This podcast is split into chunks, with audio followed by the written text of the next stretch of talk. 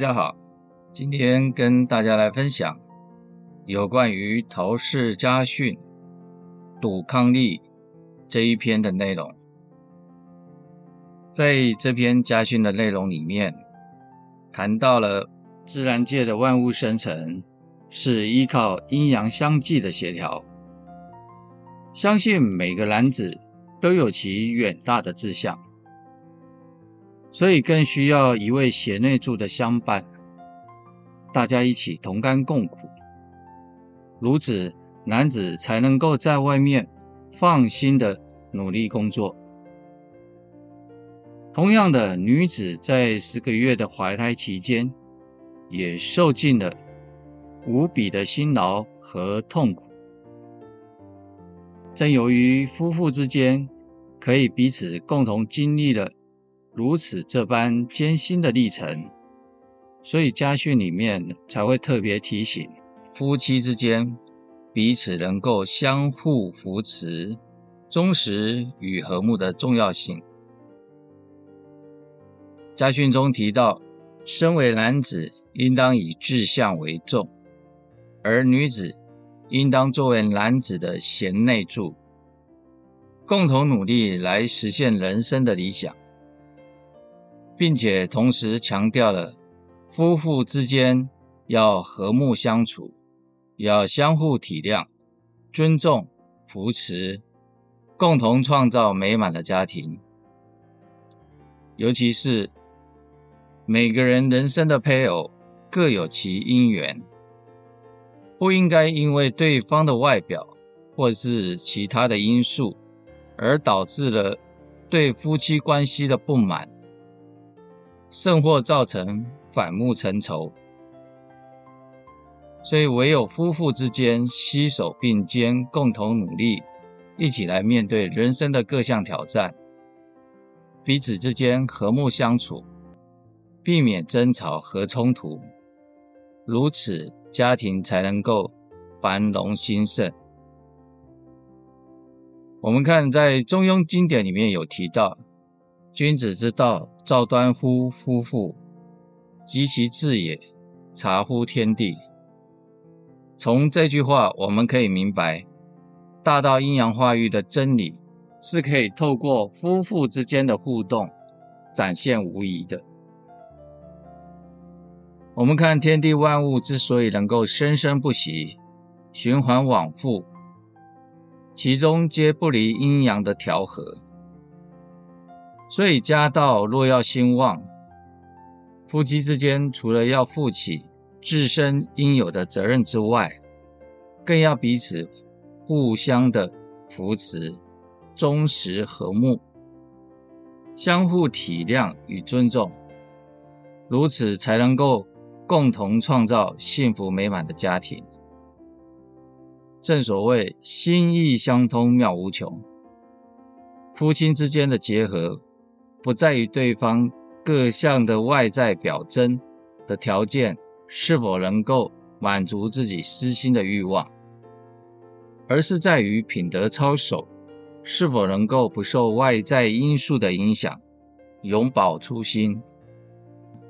我们知道大道可三生万物，同样的，夫妇之道也可以使得家族兴旺，族繁不及备载。其根本之源在哪里？就在于彼此和和无分，无我无此。古人说：“静且和，夫妇之伦乃静。”所以由此可知，夫妻相处和乐，家庭的气氛就会变得很好。那么孩子在如此充满和乐、充满爱的家庭里面成长。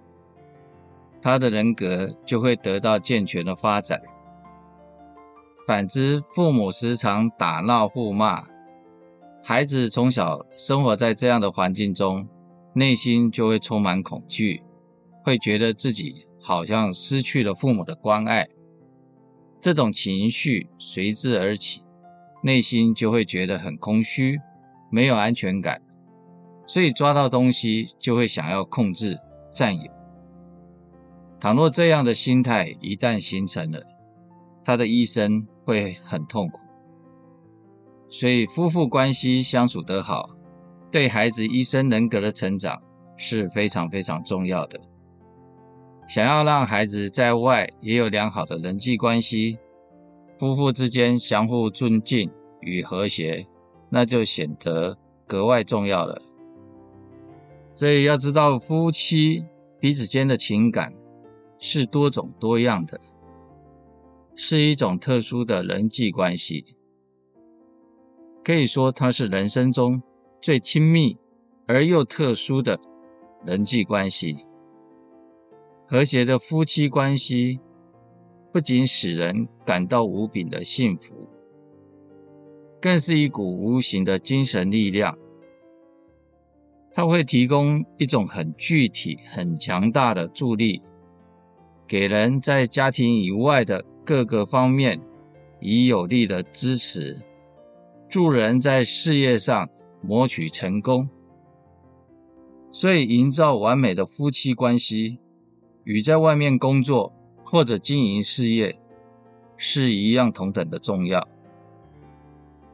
因为都是要用心血去经营的。它是需要耐心、恒心，更需要智慧，需要谦让，更需要体贴，需要尊重，更需要进退的拿捏应有的合理方式。在中华文化人文的社会里面，是把夫妻关系看得非常非常重要的，认为是人伦之始和文化之基。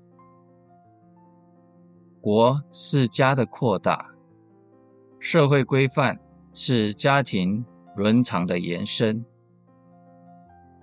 所以非常非常重视家庭和妇女的作用。